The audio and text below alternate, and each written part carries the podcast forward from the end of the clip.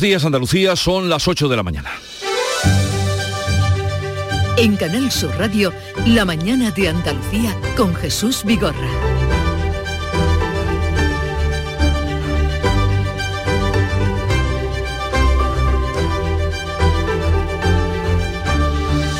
Dentro de una semana se va a constituir el nuevo Parlamento de Andalucía con los parlamentarios salidos de las elecciones del 19 de junio. Luego vendrá el debate de investidura y el día 22 está previsto que tome posesión Juanma Moreno como presidente reelegido para cometer su segundo mandato ahora con mayoría absoluta. Este es el calendario. Y entonces comenzará el baile de la nueva legislatura en la política andaluza, pero la música ya ha comenzado a sonar. Y fue en concreto anoche, con ocasión de su intervención en un acto del Grupo Yolí, donde Juanma Moreno adelantó algunas de las iniciativas que piensa poner en marcha. Por ejemplo, destinar 200 millones de euros tanto al fomento del primer empleo como a la formación profesional para jóvenes. El presidente está dispuesto a facilitar las cosas para que los jóvenes entren en el mercado laboral. También quiere incrementar las cantidades que queden exentas en el IRPF en aplicación del mínimo personal y familiar para favorecer las rentas de la familia, la natalidad y también a las personas con discapacidad. Por la mañana, en el homenaje a Blas Infante, en conmemoración de su nacimiento, que tuvo lugar en el Parlamento de Andalucía, se produjo allí una adhesión inquebrantable hacia la figura del padre de la patria andaluza que frenó por aclamación las críticas que lanzaba Vox contra el personaje a través de Twitter. Tal es así que eh, a lo largo del día quitó ese tuit contra Blas Infante. Hubo además hasta 16 ramos de flores que colocaron al pie del busto partidos políticos y representaciones de las instituciones andaluzas. La figura y la obra de Blas Infante están a salvo. La mañana de Andalucía. Social Energy. La revolución solar ha llegado a Andalucía para ofrecerte la información del tiempo. Cielos hoy poco nubosos o despejados en Andalucía con intervalos de nubes medias y altas en el extremo oriental a primera hora e intervalos de nubes bajas matinales y brumas en la mitad occidental. Nubosidad de evolución diurna en el interior, no se descarchan chubascos en las sierras orientales. Bajan las temperaturas mínimas, las máximas bajan también en la vertiente mediterránea, aunque suben en todo el tercio occidental. Las eh, máximas van a llegar hoy a los 25 grados en Cádiz, 25 27 en Málaga, 28 en Almería, 30 será la máxima en Huelva, 35 en Jaén, 36 en Granada y 37 en Córdoba y en Sevilla. Este verano no pases calor y pon el aire sin miedo a que suba la factura de la luz. Aprovecha los precios revolucionarios de Social Energy e instala paneles solares de primeras marcas en tu tejado con 25 años de garantía. Pide tu estudio gratuito y aprovecha las subvenciones disponibles. 955 44 11 11 y socialenergy.es. La revolución solar es Social Energy. Y vamos a conectar ahora con la Dirección General de Tráfico para saber cuál es el estado de las carreteras en Andalucía. Nos atiende, informa Alfonso Martínez. Buenos días. Buenos días. Hasta ahora en la red de carreteras de Andalucía no encontramos grandes complicaciones ni en las vías principales ni tampoco en las secundarias. Tan solo tengan precaución en la S30. Van a encontrar circulación lenta en el puente del Centenario en ambos sentidos en la provincia de Sevilla. En el resto de carreteras de la comunidad de momento se circula sin problemas. Aún así, desde la Dirección General de Tráfico les insistimos sean muy prudentes al volante y moderen la velocidad.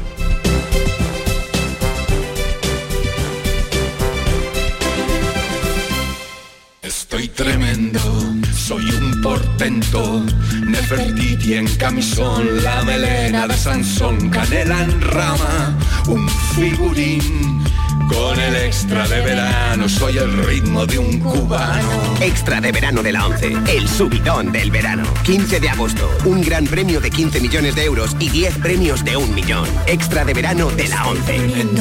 A todos los que jugáis a la 11, bien jugado. Juega responsablemente y solo si eres mayor de edad. En Canal Sur Radio, la mañana de Andalucía con Jesús Bigorra. Noticias.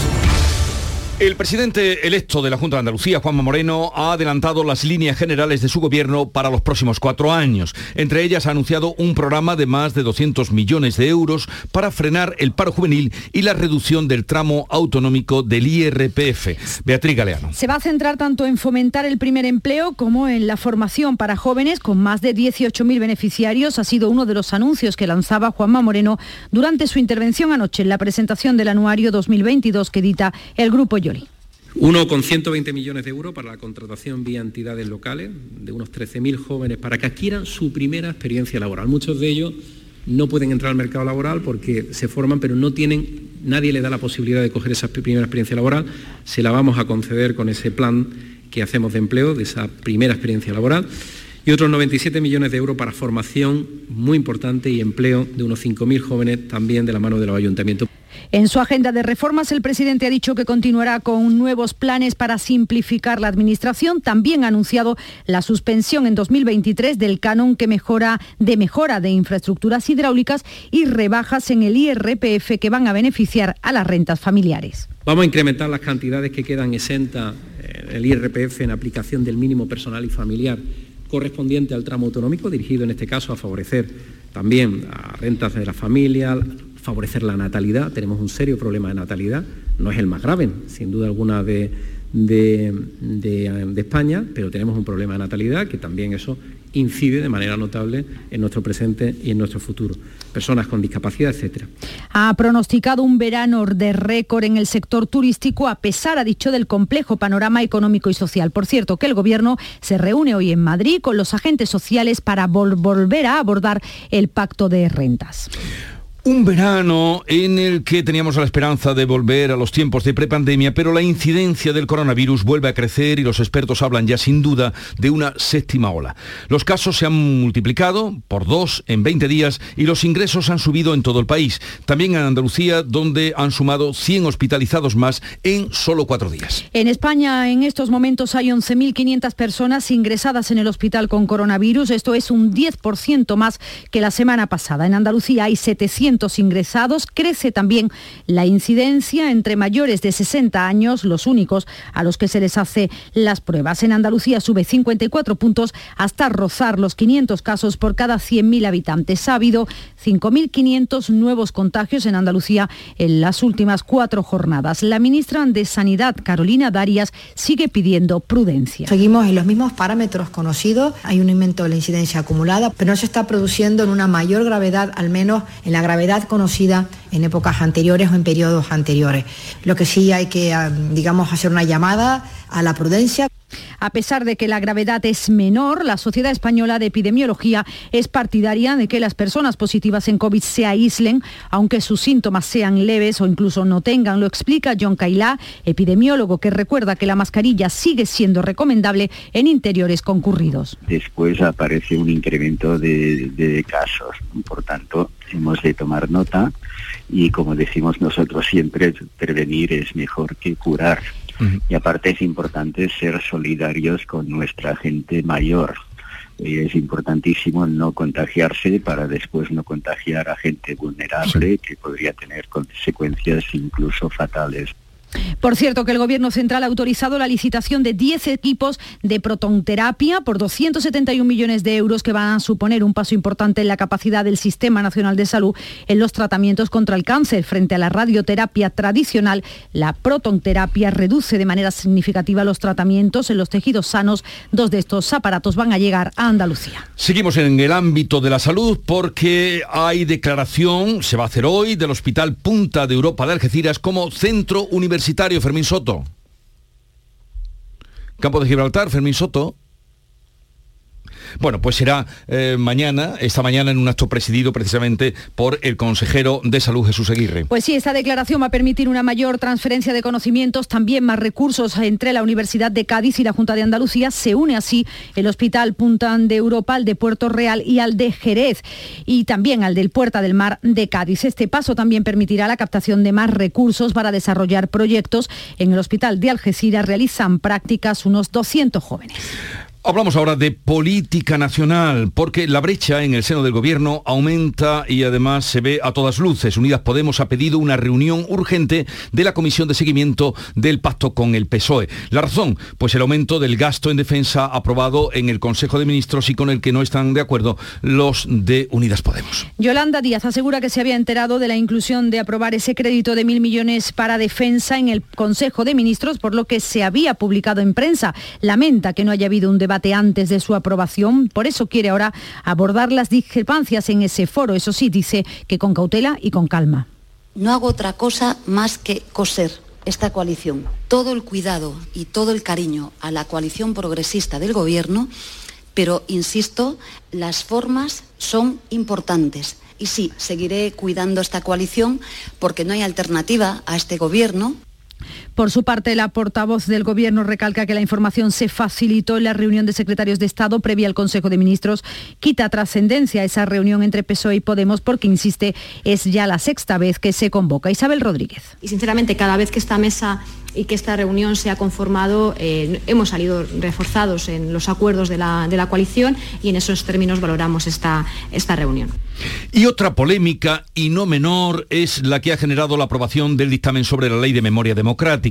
Recoge una comisión que investigará vulneraciones de derechos humanos entre 1978 y 1983 en un acuerdo alcanzado por el gobierno con Bildu.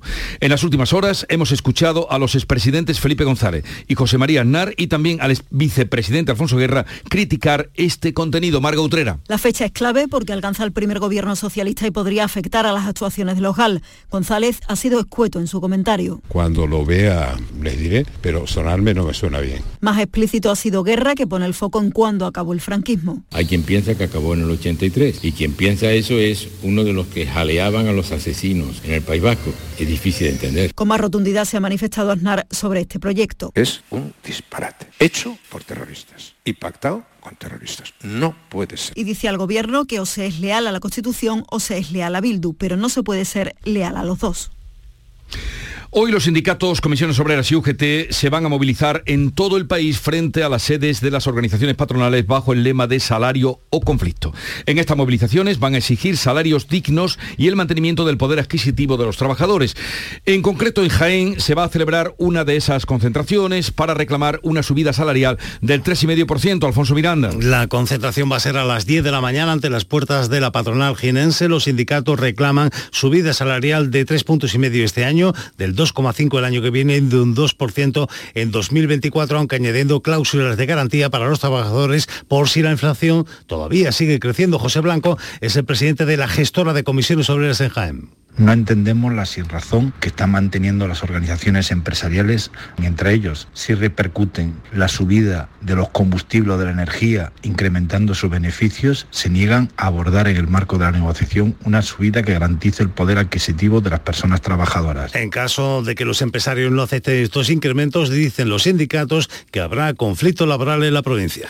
El ayuntamiento de la localidad sevillana de Écija ha sido condenado por pagar menos a sus trabajadoras. El Tribunal Superior de Justicia de Andalucía ha reconocido la existencia de discriminación salarial a tres funcionarias entre los años 2016 y 2019. Araceli Limón. Cobraban un complemento salarial los hombres de 6.300 euros al año que no percibían las mujeres. Según ha explicado el abogado que ha llevado el caso, Valentín Aguilera, todos eran trabajadores de la misma categoría profesional y ocupaban el mismo puesto pero casualmente solo los hombres tenían acceso a ese complemento salarial, lo que la sentencia acredita como un indicio discriminatorio por razón de sexo. Lo que han hecho es que solamente le han dado esas funciones a los hombres y a las mujeres no se lo han reconocido. Eso no significa que las mujeres no hicieran esas funciones, de hecho la sentencia dice que mi representada sí que hacía funciones que merecían que se le reconociera ese complemento.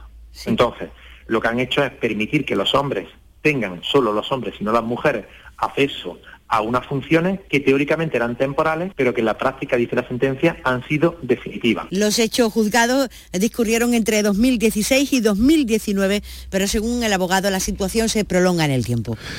Tal vez ustedes en este momento estén whatsappeando, enviando o recibiendo WhatsApp, pero tal vez no sepan que los mensajes de WhatsApp no son una notificación válida de la denegación de un permiso en el trabajo.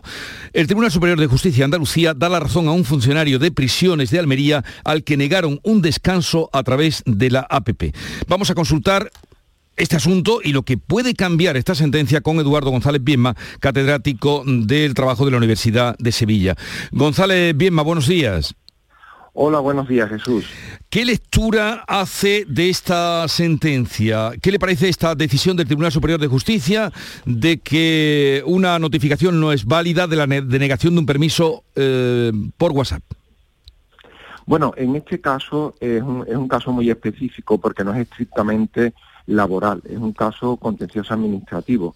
Para que nos entendamos, tiene que ver con los funcionarios y se ve por la eh, por la jurisdicción específica del sector público, que es la contenciosa administrativa, no es laboral. En el ámbito laboral, o sea, en el ámbito de una empresa privada, en los tribunales, en las pocas ocasiones que han tenido ocasión de examinar la eficacia de los WhatsApp, pues entonces eh, se, la han, se la han dado. Es decir, mientras que se ha comprobado que la empresa lo ha recibido o que el trabajador lo ha recibido, es una manera legítima de transmitir una orden y de comunicarse con la empresa. De hecho, hay un caso muy célebre de un directivo que dimitió por WhatsApp, hmm. que después lo habló con la familia, lo pensó y tal, y lo rectificó en persona y sin embargo el tribunal llegó a decir, el Tribunal Superior de Justicia, la sala de lo social, no de lo contencioso, llegó a decir que, bueno, una vez que había ya manifestado que, iba a dimitir, que ya renunciaba al trabajo, el haber, el haber revocado de palabra eso no era, no era eficaz. En este caso, sin embargo, eh, es, el ámbito de la administración pública es un poquito más formal, ¿no? El trabajador pues pide un permiso, al parecer, unas vacaciones, no queda claro porque no he tenido acceso directo a la sentencia, aunque la conozco indirectamente, eh, lo pide y entonces eh, pues se lo deniegan no por escrito ni con esa formalidad con la que él solicitó el permiso a las vacaciones, sino que le manda pues un superior un WhatsApp. Después resulta que de una vía formal más adelante sí que le sí que le niegan por escrito, ratifican esa orden, pero ya de una manera extemporánea, es decir, si entre una la, petición formal y el primer WhatsApp pasan cinco días, el rechazo formal a su petición pasan dos meses y pico y ya digamos pues bueno por el criterio interno que tampoco conozco eh, con, con detalle pero al parecer pues ya había un silencio administrativo positivo y entonces el tribunal dice, bueno, si para colmo le contestas por escrito, entonces tú mismo estás reconociendo que el WhatsApp eh, no le daba la, en fin, no, entendías que fuera una cosa definitiva, ¿no? O sea, es un caso muy singular que en el ámbito público y administrativo, pues yo creo que, que, va, va a preponderar durante mucho tiempo, por lo menos en ese ámbito, ¿no? Como si Hacienda le manda a usted una cosa en vez de por el modo normal de, de notificar la administración, pues le manda un WhatsApp a un funcionario de Hacienda. Eso, bueno, pues eh, tiene una cierta lógica que el tribunal diga, hombre, eso no es una manera válida de notificar la administración. Pero eso entonces solo afectaría a los trabajadores de la administración, no al resto de trabajadores, por lo que usted explica.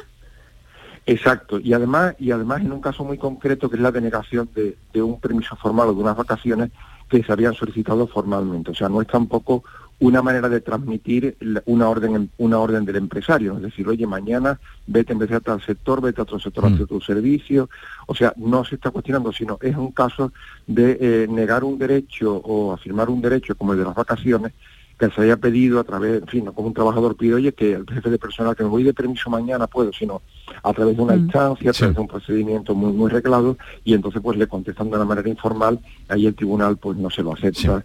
Y, por lo tanto no, no diría, o sea, no estoy muy seguro de que sea una digamos, una sentencia generalizable inmediatamente. Yo creo que se va a imponer la realidad y se va a imponer, eh, curiosamente, quizás la tendencia que ya estaba, que era dar validez a comunicaciones empresa-trabajador, pues digamos con una informalidad de, un WhatsApp o de un mensaje, ¿no? De hecho, se estaba reconociendo eh, cada vez más la validez de los correos electrónicos, de los WhatsApp, para eh, dar órdenes, para retirar órdenes, pero esto, como digo, no es una mera orden, ¿no? es una, eh, va un poco más allá y, hay quizás la excepcionalidad de esta, de esta doctrina.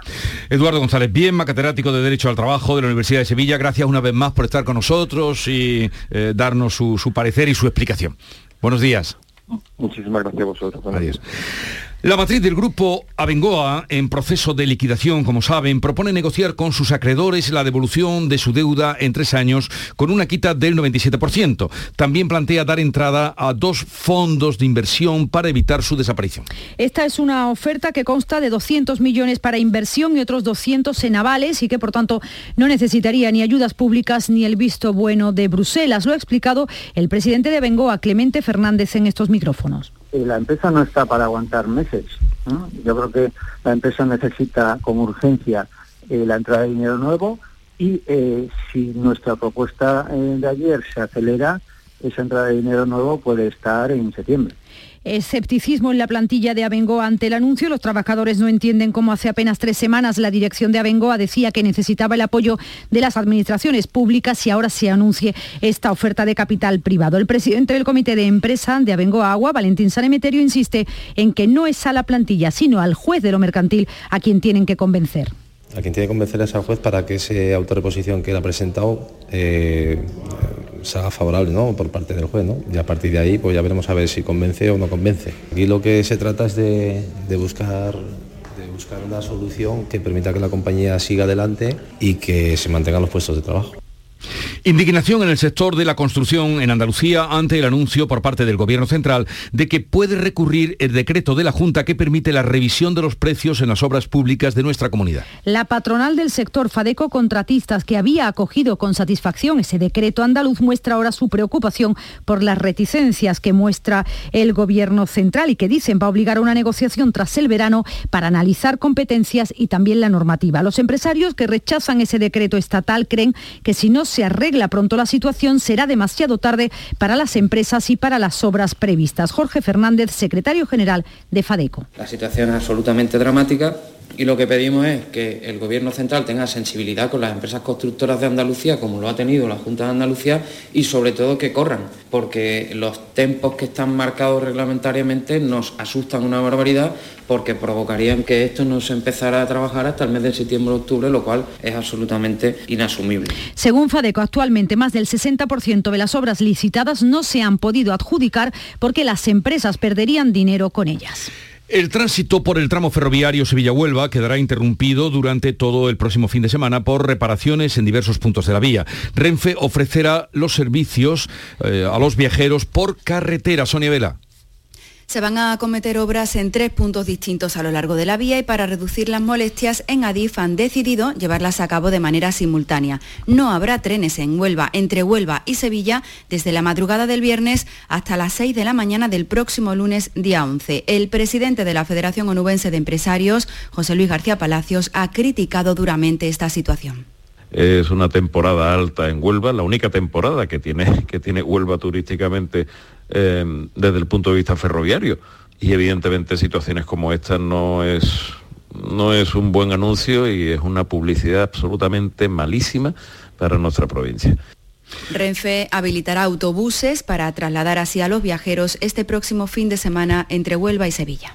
Los agricultores que quieran cambiar de tractor, algunos nos estarán escuchando ahora, desde el trabajo, tienen dos meses de plazo para acogerse al nuevo plan Renove que ha aprobado el Ministerio. Se podrá enviar la solicitud desde el 15 de julio. Las ayudas pueden llegar hasta los 7.000 euros. Los 6 millones de euros que hay de presupuesto se ven insuficientes y para acogerse solo hay una condición, que el tractor antiguo hay que llevarlo a la chatarra.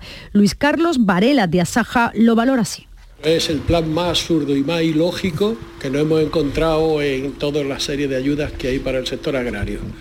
No es normal que primero tengas que comprar el tractor, luego achatarrar el viejo y entonces te den el 30%. Son las 8.23 minutos de la mañana. La mañana de Andalucía. Verano.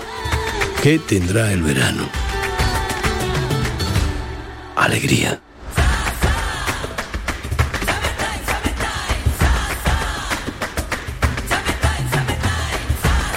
Este verano, date una alegría. Venga Andalucía.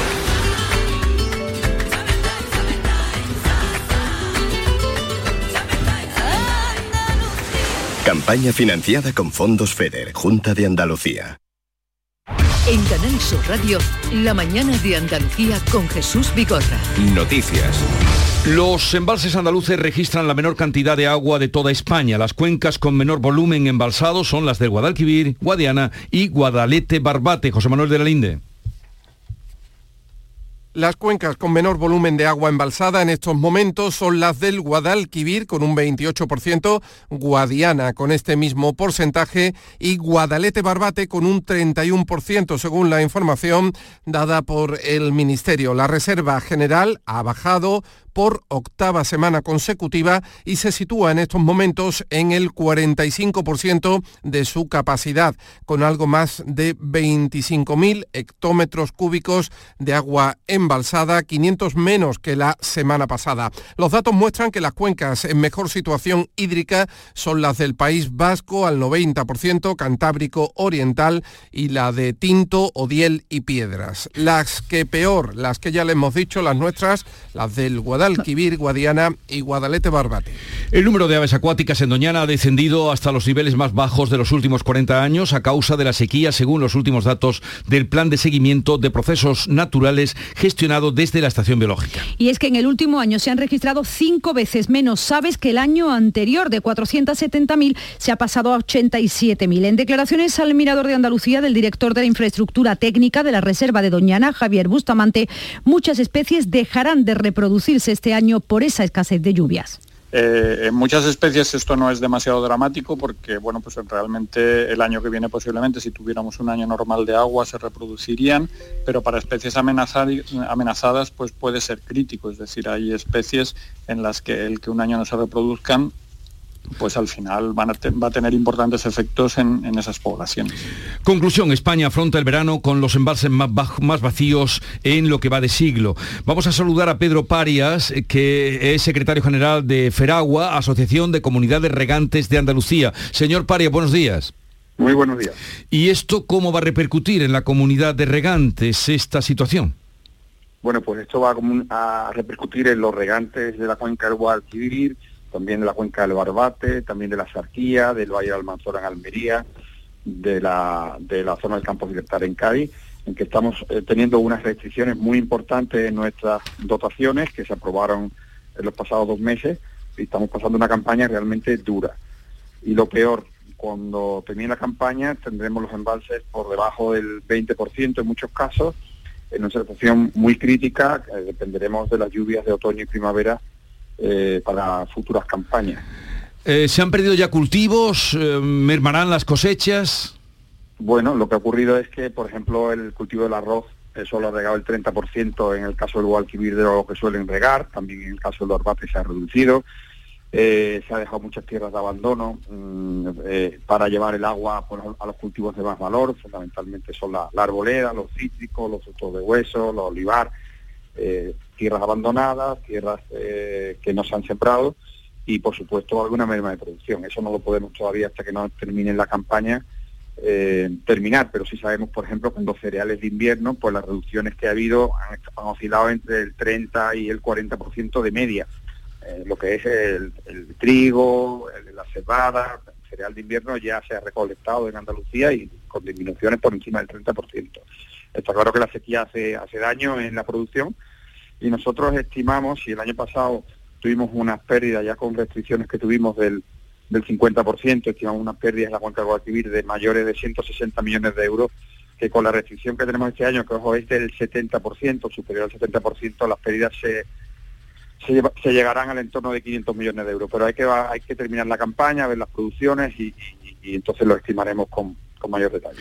Pues vaya situación extrema que tienen ustedes. Eh, Pedro Paria, secretario general de Feragua, Asociación de Comunidades de Recandes de Andalucía, que precisamente se encuentra en Granada asistiendo a las juntas de explotación de, del Genir en Granada. Gracias por atendernos, un saludo y que llueva cuanto antes, o al pues menos en otoño. Gracias.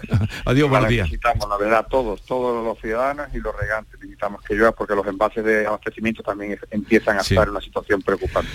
Eh, gracias, lo dicho, que tenga un buen día. Eh, vamos, vamos ahora a hablarle de cómo se agudiza la crisis en el gobierno, dentro del gobierno de Reino Unido. En la tarde de este martes dimitían los ministros de Salud y Hacienda, mm, personajes importantes, Sahih Javid y Rishi Sunak, tras perder la confianza en el primer ministro Boris Johnson. Fue un privilegio que me pidieran volver al gobierno para servir como ministro de Salud y Atención Social en un momento tan crítico de nuestro país, ha dicho Javid en una misiva dirigida a Johnson, al que le cuestiona la moción de confianza a la que tuvo que enfrentarse el mes pasado. Por su parte, Sunak ha asegurado que Johnson no cumple con los estándares de conducta que se le presuponen a un primer ministro, del que la población, ha dicho el, ministro de Hacienda, espera que lleve al gobierno de manera adecuada, competente y seria. El número de víctimas mortales del tiroteo masivo en el desfile del 4 de julio en Estados Unidos, en Illinois, ha aumentado a siete. El principal sospechoso de la masacre, un joven de 20 21 años, había, había pasado semanas planeando este tiroteo según la investigación que también dice que se disfrazó con ropa de mujer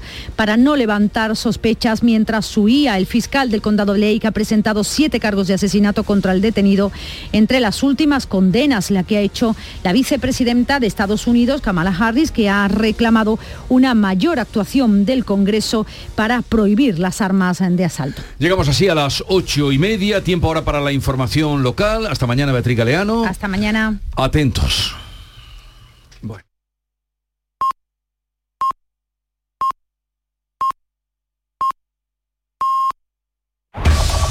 En la mañana de Andalucía de Canal Sur Radio, las noticias de Sevilla con Araceli Limón. 19 grados de temperatura tenemos a esta hora de la mañana en Sevilla, en un día en el que esperamos una máxima de 37 y en, la, en el que los cielos están eh, parcialmente cubiertos. La circulación es intensa a esta hora en las entradas a Sevilla por el puente del Alamillo, por el patrocinio y también por Juan Pablo II. Y cosas que han ocurrido en las últimas horas, la policía ha detenido a un hombre con 39 años que accedió al interior del convento de Santa Rosalía en Sevilla Capital para robar forzar la reja de una ventana. Tenía cuatro detenciones anteriores. La policía local ha desmantelado dos criaderos ilegales de gallos de pelea, uno en el Bacie, otro en Torreblanca. Dos hombres han sido denunciados por maltrato animal. Todos los ejemplares recuperados, 37 gallos, 9 gallinas y 3 perros, han sido trasladados al centro zoosanitario municipal. Y la Guardia Civil está investigando a un conductor de un coche que circulaba, escuche bien, a 219 kilómetros por hora en un tramo de la autovía A66, concretamente en el término municipal de Guillena, donde la limitación, la, la velocidad máxima es de 120 kilómetros por hora. Se enfrenta a una pena de seis años de seis meses de prisión, una multa y una retirada del carnet durante un periodo de uno a cuatro años. Y como han escuchado, la dirección de Abengoa dice ahora que existe una oferta de capital privado que salvaría la total de las filiales de la compañía, 200 millones de inversión y 200 de avales que no requieren ni ayudas públicas ni el visto bueno de Bruselas. No te quedes con las ganas. Aprovecha nuestro 20 aniversario. Un verano sin gafas es más verano. Consulta refractiva gratuita, solo hasta el 31 de julio. Tecnolasersevilla.es 37 Festival de Teatro y Danza Castillo de Niebla. Sábado 16 de julio a las 22.30 cita con Tartufo de Molière, interpretado por Pepe Villuela función subtitulada y audiodescrita para personas con discapacidad sensorial. Venta de entradas en tiendas El Corte Inglés en el 902-400-222 y en el Castillo tres horas antes de la función. Organiza Diputación Provincial de Huelva. Son las 8.32, momento para la actualidad deportiva. Nuria Gaciño, muy buenos días. Buenos días. El Betis viaja hoy a las 3 de la tarde hacia Austria para allí iniciar su primera concentración de pretemporada 30 futbolistas conformarán la expedición verde y blanca, donde destaca la presencia de uno de los refuerzos de este mercado de verano, como es el brasileño Luis Enrique. El también brasileño Marcao está cerca de cerrar su fichaje por el Sevilla. De momento el central ha vuelto a Estambul para reincorporarse a los entrenamientos del Galatasaray a la espera de poder hacer oficial su traspaso a Nervión. Esa es la información deportiva. Les contamos también los datos del COVID. Desde el viernes se han registrado en Sevilla 659 nuevos casos de coronavirus y han muerto seis personas. En estos momentos hay 129 personas ingresadas en los hospitales sevillanos, que son 26 más que el viernes y seis de ellas están en la UCI. Y comisiones y UGT han convocado para esta mañana una concentración ante la sede de la Confederación de Empresarios de Sevilla bajo el lema salario o conflicto. Los sindicatos piden salarios justos para evitar la pérdida de poder adquisitivo por parte de los trabajadores. Carlos Aristu lo explica así, es el secretario general de Comisiones Obreras de Sevilla. Los bienes y servicios de los que la gente no puede prescindir están subiendo sus precios hasta niveles históricos, porque la gente se está empobreciendo a una velocidad vertiginosa y al mismo tiempo hay convenios colectivos que afectan a 300.000 personas trabajadoras que están en vilo porque sus patronales no les reconocen el derecho a un salario suficiente para llegar a fin de mes. Un par de apuntes sobre proyectos en la ciudad y en la provincia. El ayuntamiento ha iniciado los trámites para eliminar el aparcamiento del solar de la, de la Torre de la Plata en la calle Santander y restaurar el espacio. Para ello actuará primero en los elementos patrimoniales, es decir, la muralla islámica, y se suprimirá el aparcamiento que funciona en la zona desde hace 10 años. Y la Consejería de Fomento ha licitado por cerca de 9 millones de euros la asistencia técnica para acabar la obra del tranvía de Alcalá. Según ha explicado la consejera, tras la reparación de los daños de esta infraestructura ocasionados por el vandalismo, se trata ahora de agilizar el resto de los trabajos para que entre cuanto antes en funcionamiento. Y el arzobispo de Sevilla, que ha comunicado a través de Twitter que apoya la celebración del Santo Entierro Grande en la Semana Santa del año que viene. Monseñor Sainz Menese considera que el 175 aniversario de la llegada a Sevilla del Rey San Fernando es buen motivo para esta celebración.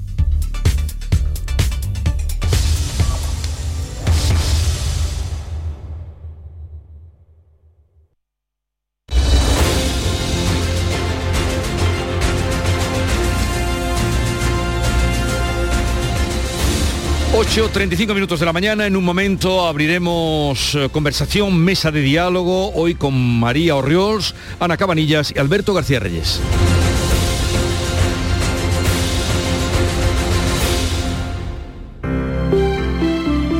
Buenos días. En el sorteo del Eurojackpot de ayer, la combinación ganadora ha sido 7, 16, 28, 36, 43. Soles 2, 11. Recuerda, ahora con el Eurojackpot de la 11, todos los martes y viernes hay botes millonarios. Disfruta del día. Y ya sabes, a todos los que jugáis a la 11, bien jugado. Desguaces Meggi. Todos los recambios que necesitas para tu coche. Piezas de carrocería, mecánica, electricidad, climatización. Visita nuestra web. Accede a nuestro catálogo completo de piezas, promociones y descuentos. Ven a alguna de nuestras tiendas o haznos tu pedido por teléfono o WhatsApp al 608-807-317. Desguacesmeggi.com. Tu desguace online, ahora más cerca de ti.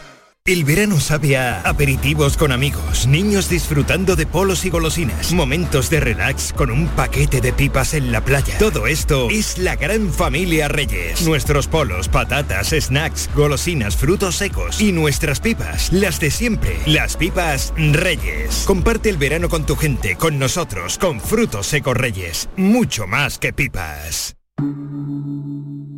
Montepío, ¿en qué podemos ayudarle? Quería saber si mi seguro de salud tiene cobertura fuera de Andalucía. Claro que sí, en toda España. Y si viaja al extranjero, cuenta con asistencia en caso de urgencia. Con la garantía de Adeslas, entidad reaseguradora de los productos de salud de Montepío. Visite montepíoconductores.com. Montepío, lo tiene cubierto. Canal Sur, tu mejor verano. Conoce en detalle a las personalidades que destacan en Andalucía. Por su trabajo, sus aportaciones, su ingenio, su trayectoria, su capacidad de ayuda, su influencia, su simbolismo. La sal de la tierra. Conversaciones desde Andalucía. Con Pedro Luis Gómez. De lunes a viernes a las 9 de la noche. Refrescate en Canal Sur Radio, la radio de Andalucía.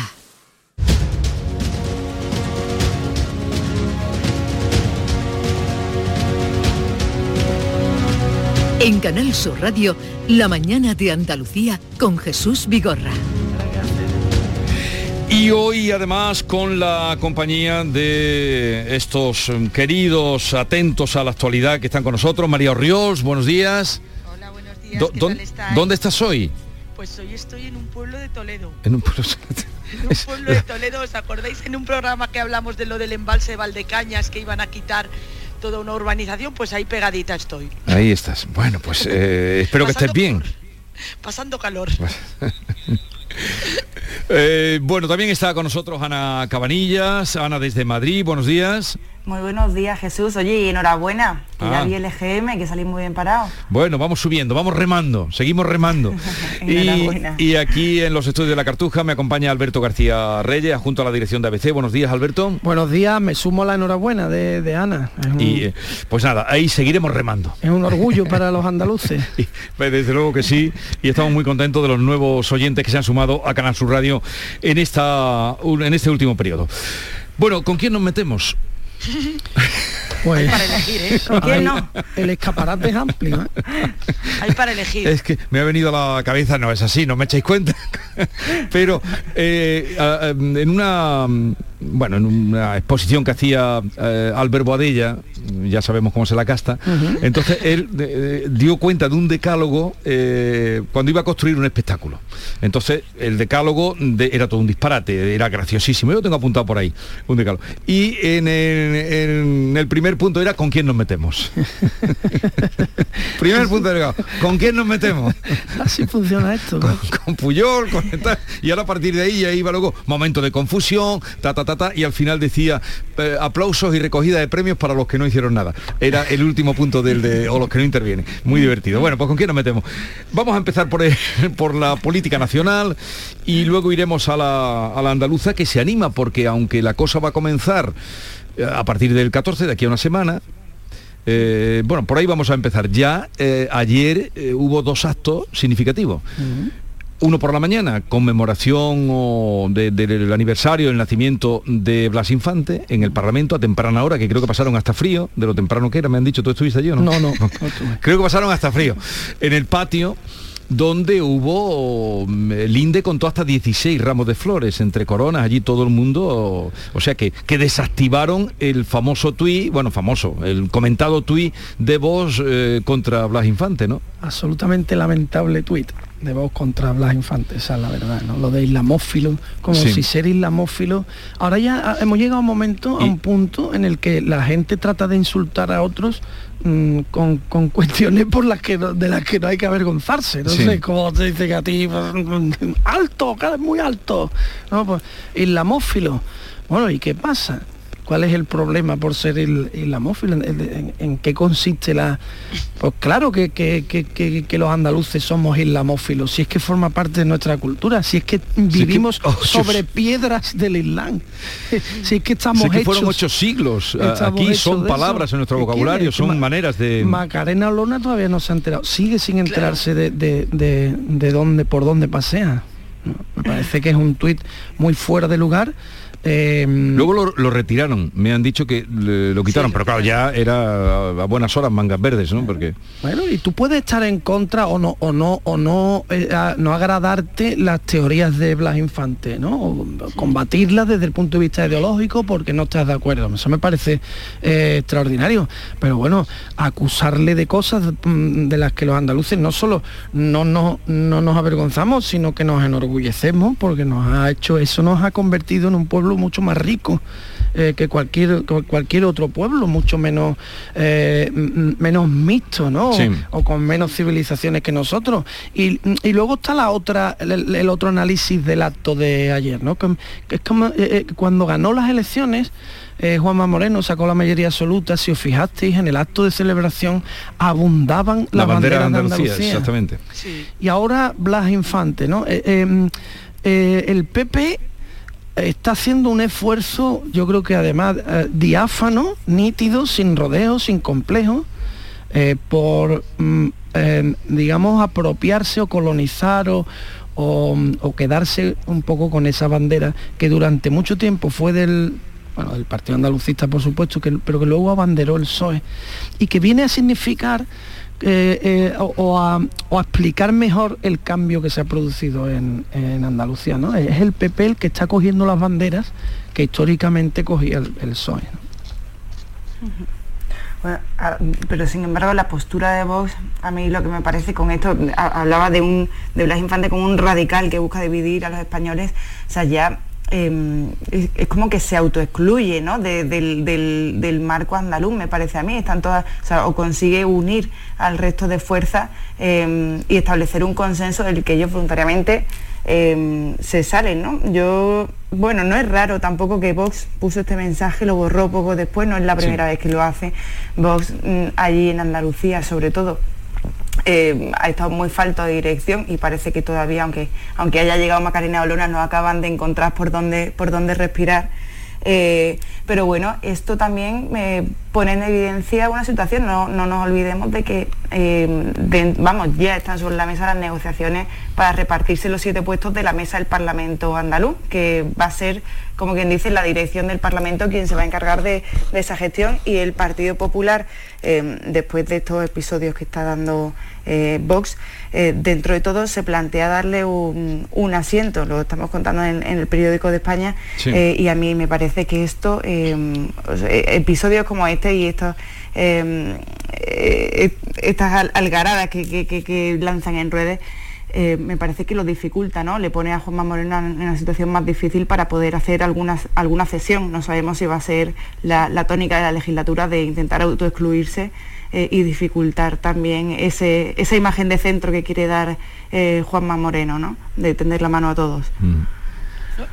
Yo, estoy muy de acuerdo con lo que estáis diciendo. Yo creo que con este, estos tweets, estos mensajes también lo que demuestran es que Vox está fuera de la realidad y que Macarena, Macarena Olona, como bien ha dicho Alberto, no sabe por dónde pisa. Esta es una de las pruebas que no sabe a qué comunidad se estaba presentando. O sea, efectivamente, el es que no me, tengo que aprender la palabra islamófilo pues forma parte de la cultura de Andalucía. Y, en cuanto a lo de separar España que decía Paloma, que también se hablaba, pues eh, claro, eh, dice, perdón Ana, eh, Ana Cabanilla, el mismo himno que lo escribe Blas Infante dice que es el único que dice sea por Andalucía libre España, y, la, humanidad. España y la humanidad. No hay otro himno en toda la comunidad que nombre España. Es que además no se, de Madrid. no se ha enterado todavía Vox de cuál es la filosofía mm, de, de Blas Infante en cuanto al andalucismo no es un movimiento, no es un movimiento nacionalista exactamente, para nada, es más bien un movimiento identitario. Eh, que en Andalucía estaba disperso y que él trató de aglutinar. Eh, claro que se le pueden discutir cosas como a cualquiera. Como a todos. Como a todo el mundo. Pero eh, el esfuerzo de Blas Infante no tiene nada que ver con una decisión de Andalucía del resto de España, ni nada que se le parezca. Simplemente la defensa de un orgullo y de una de, pertenecer a una tierra. de pertenecer a una tierra nada más. porque los andaluces nunca hemos tenido sentimientos nacionalistas. Al contrario nos sentimos eh, eh, extraordinariamente españoles. Ahora bien extraordinariamente españoles de Andalucía, con nuestra identidad y con nuestra manera. Por eso eh, podemos presumir con toda naturalidad, y yo lo digo esto, lo repito muchas veces, que uno de los, por ejemplo, uno de los principales autores en lengua castellana de la historia universal, que es Federico García Lorca, ceceaba. Ceceaba. Y hay que decirlo con orgullo porque esa es nuestra identidad. Y la defensa de nuestra identidad para nada está reñida con la pertenencia a una idea común que es España. Es que yo no entiendo los de Vox, es que no, no, se han enterado todavía. No, que no se han enterado, efectivamente, que no saben por dónde andan está clarísimo, vamos. Eh, vamos a subir un poco, vamos a pasar de Peñaperro, vamos a la política nacional, chirría de nuevo, no, ya digo, no, no es novedoso, pero vuelve la coalición de gobierno PSOE-Podemos, han convocado una comisión de seguimiento urgente, con la palabra de más urgente, y todo arranca por el desacuerdo de los mil millones del crédito destinado a la defensa. Eh, a ver, ¿cómo, ¿hasta dónde llegará esta crisis eh, hasta que se reúne una la comisión de seguimiento? ¿Cómo lo veis? Ana. Bueno, estas comisiones de seguimiento de todas formas son eh, reuniones estéticas más que, más que otra cosa. Ayer incluso la portavoz del gobierno en rueda de prensa allí en Moncloa decía que bueno, que después de estas reuniones siempre se sale más reforzado tal. Eh, en realidad eh, esta petición es que es lo único que podía hacer Yolanda Díaz como para intentar distanciarse del Partido Socialista porque recordemos que su telón de fondo es que este viernes, o sea, pasado mañana, presenta su propio proyecto, este de sumar. Hmm. Eh, entonces ella tiene ahora la necesidad de distanciarse, de, romper un poco con el Partido Socialista, porque llevamos meses en los que Podemos ha sido, por decirlo así, eh, como el chico malo, ¿no? El que se ha enfrentado más al, a, la, socialista y Yolanda Díaz siempre ha estado mediando, siempre ha estado justificando eh, que, que estas disputas tienen que ser para adentro, tal, pero claro, le han puesto una situación Em, con los mil millones de, crédito extraordinario en defensa que ha tenido que salir, porque además fue, fue en Moncloa decían que sí le habían avisado, ella se quejaba de que no, y que por lo visto eh, se metió como en un documento genérico que no se especificaba muy bien, en fin, ha sido un despropósito.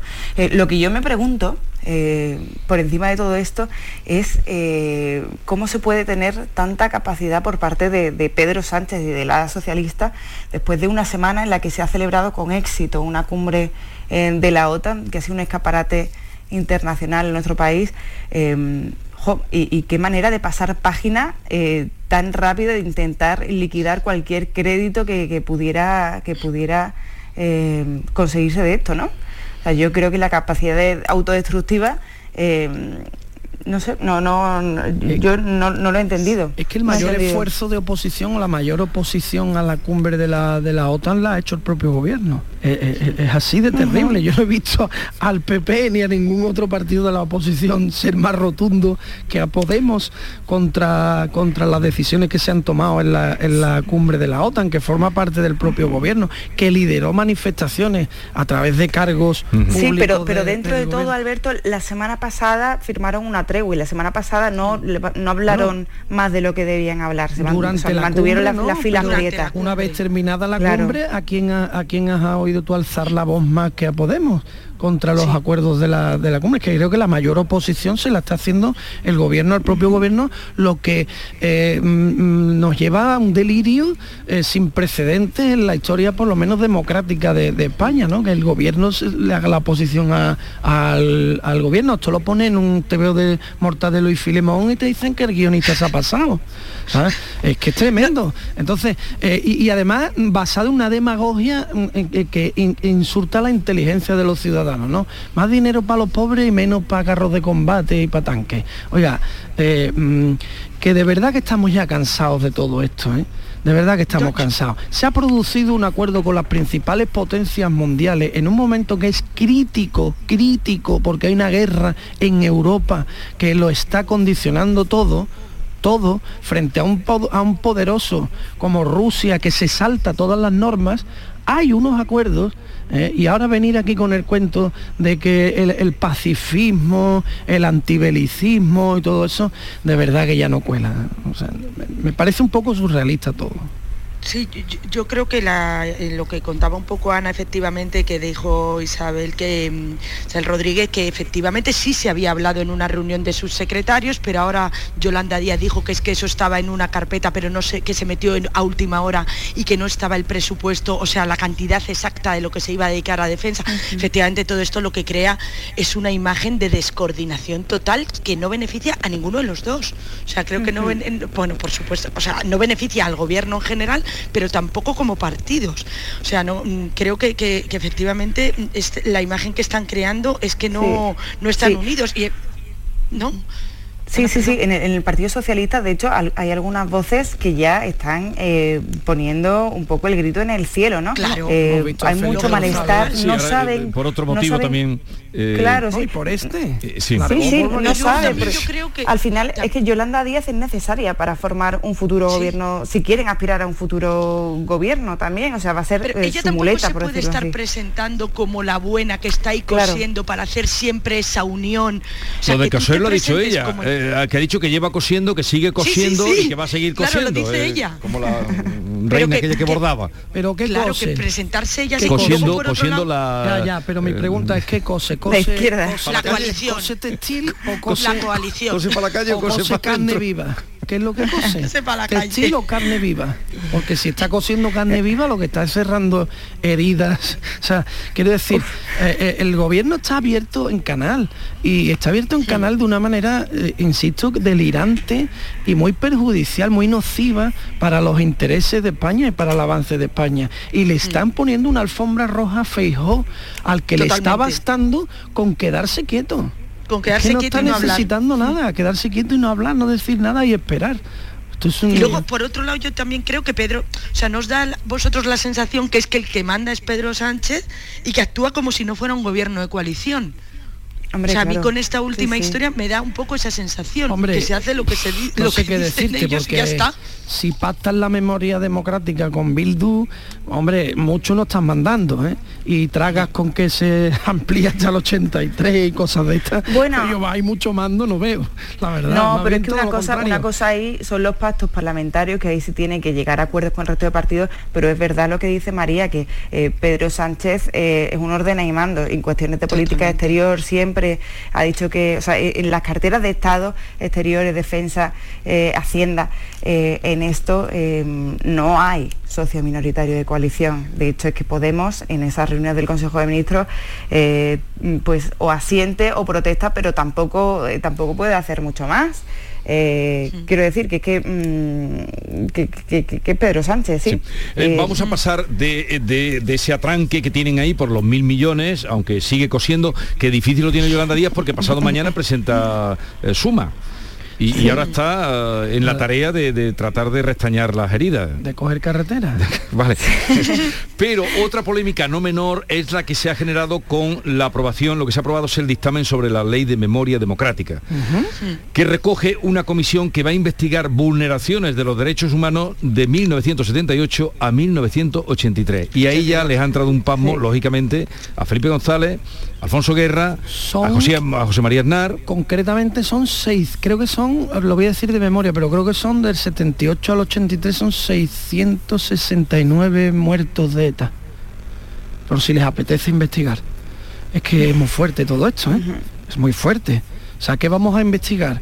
Eh, ¿Cómo el Estado repelía un Estado democrático que venía de una dictadura, monta o crea un sistema eh, mm, para repeler o para intentar frenar eh, los, los actos de una banda terrorista? ¿De verdad que estamos hablando de eso? ¿De verdad que el gobierno de Pedro Sánchez, eh, que forma parte de un partido que tiene 12 caídos, 12 caídos, eh, eh, por, por la acción de la banda terrorista 12 caídos significados, que luego habrá también... eh, muy importantes, más, más las víctimas colaterales de digo, muchas... significados por o sea, cargos y... Eso es, bueno, luego habrá muchos militantes Sí. y muchos y muchos simpatizantes, por supuesto, pero 12 cargos caídos, un presidente del gobierno de un partido que tiene 12 cargos caídos, ¿puede ceder a esto?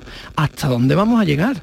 Es que es absolutamente vergonzoso, vergonzoso. Pactar la memoria democrática con Bildu, es como, yo lo escribí el otro día, en fin, una cosa, vamos a buscar un ejemplo que, que lo pueda entender todo el mundo, es como negociar con el Chapo Guzmán la eliminación de la cocaína en el mundo del narcotráfico. Pero esto qué es? eh? Esto no puede ser, hombre, es que no nos pueden faltar al respeto de esta manera, es que no pueden reírse de nosotros de una manera tan burda, eh, porque, porque eh, nos hiere. Los andaluces, además, es que me solivianto bastante con esto, perdonadme, ¿eh? pero los andaluces hemos exportado, exportado, ¿eh? muchos guardias civiles y muchos policías nacionales al País Vasco que volvieron a casa en, en- en cajas de pino. Es que ya está bien, hombre. Yo creo que todo tiene un límite. Sí, Alberto, yo creo que haces muy bien en soliviantarte porque eh, ahora mismo nos soliviantamos poco, ¿no? Parece que ya estamos anestesiados con, con todo lo que, lo que hemos visto en los últimos años, ya parece que se nos, se nos olvida.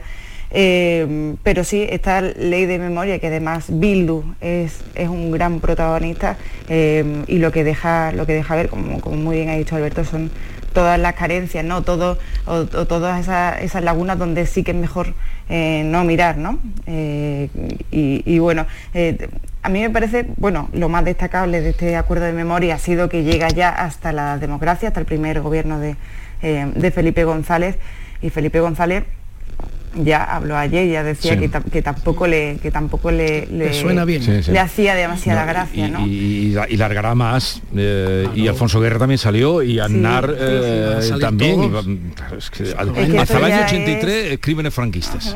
Esto ya es, yo creo que la última expresión de cómo el Partido. Socialista de Pedro Sánchez es capaz de traicionar a- al, al presidente que más, mm, a, a su líder que más estuvo en la presidencia, ¿no?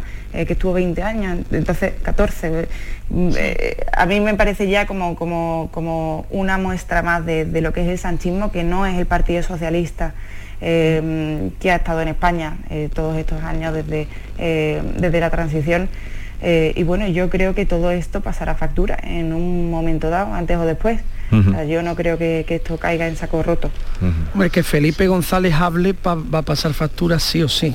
porque todavía existe una generación de españoles que sigue votando a Felipe. ¿eh? María, venga. eh, No, lo, tú, yo de lo que iba lo, lo que iba a añadir un poco es que también lo que me da pena de estos temas es que, a ver, la ley de, me- de memoria histórica luego también tiene unas cosas que me parece que, que, que es- que están bien, que ha llegado el momento también de hacer eso, por, por- ejemplo, como que el Estado financie más de, o sea, que no tenga que ser una asociación la que esté buscando ciertas víctimas y demás, y que por temas de estos, pues efectivamente se desvía un poco la atención. O sea, que, que haya un censo de víctimas y demás, pues me, me parece bien, y que, y Totalmente. que el Estado se haga cargo de de esto, pero por, Totalmente de acuerdo, totalmente de Claro, acuerdo, pero que, claro. que por temas como esto, como lo de Bildu y demás, pues nos estamos desviando de lo que es la, la- la ley en sí. Y que luego sí, que lo que diga González y lo que diga Aznar y tal, pues pasará factura, evidentemente. Es que además hay y, que una- se- y, que, y que luego que estén hasta el año 83, pues también me parece un despropósito. Hay una idea ya circulando, eh, por ahí flotando en el ambiente, de que esto de que comparar las víctimas del franquismo con las víctimas de ETA es una barbaridad, porque es que no es lo mismo, es que, claro, es que son... eh, Pero ¿cómo se puede comparar las víctimas? Pues mire usted, yo lo voy a decir claramente, por supuesto que las equiparo, por supuesto. Las víctimas son víctimas todas. Bueno, vamos a um, llegar a las 9 de la mañana. eh, polémica, desde luego, va a traer. Podemos seguir aquí hablando. Tenemos otros asuntos que enseguida vamos a tratar después de las 9 que están a punto de llegar.